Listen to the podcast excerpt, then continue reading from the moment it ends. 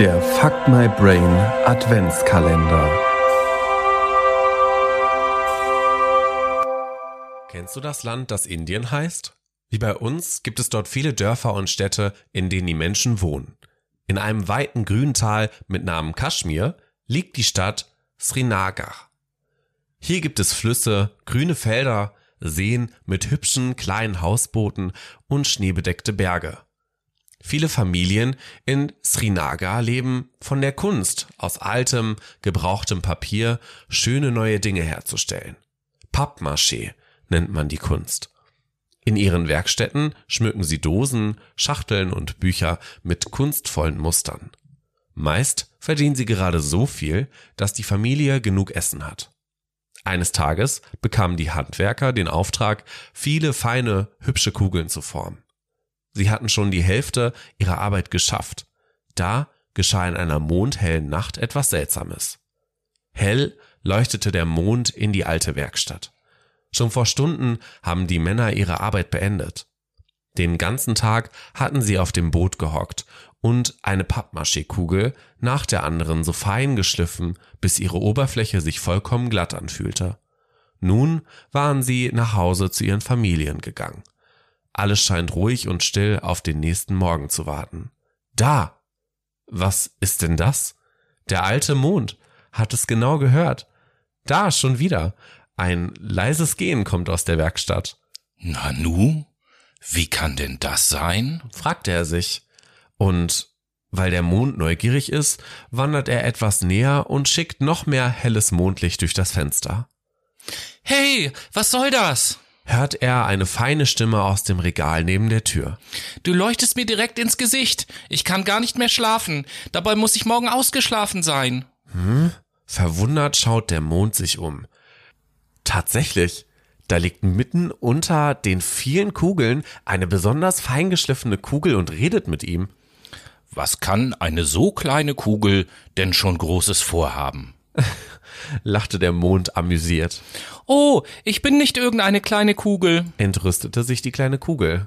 Mein Name ist Patra und ich werde einmal eine wunderschöne Weihnachtskugel sein.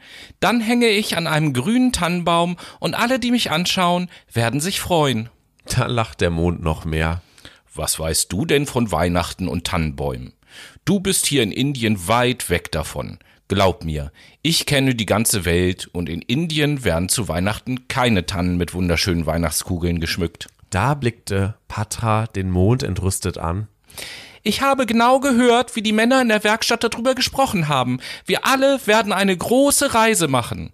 So, so, eine große Reise willst du machen. Der Mond ist neugierig geworden. Ja, wo soll es denn bitte hingehen? Siehst du dort die großen Kartons? Da hinein werden sie uns packen und dann geht es direkt nach. Mh, hm, gleich, gleich fällt mir der Name wieder ein. Ähm, ich hab's nach Deutschland. Ja, wenn das so ist, dann liegt wirklich eine lange Reise vor dir. Ein paar Tage wirst du sicher unterwegs sein. Da wird die kleine Kugel ganz still und nachdenklich. Mond? fragt Patra leiser. Kannst du mir was von Weihnachten erzählen? Da lacht der Mond und dann erzählt er Patra alles, was er über Weihnachten weiß. Und das war eine ganze Menge.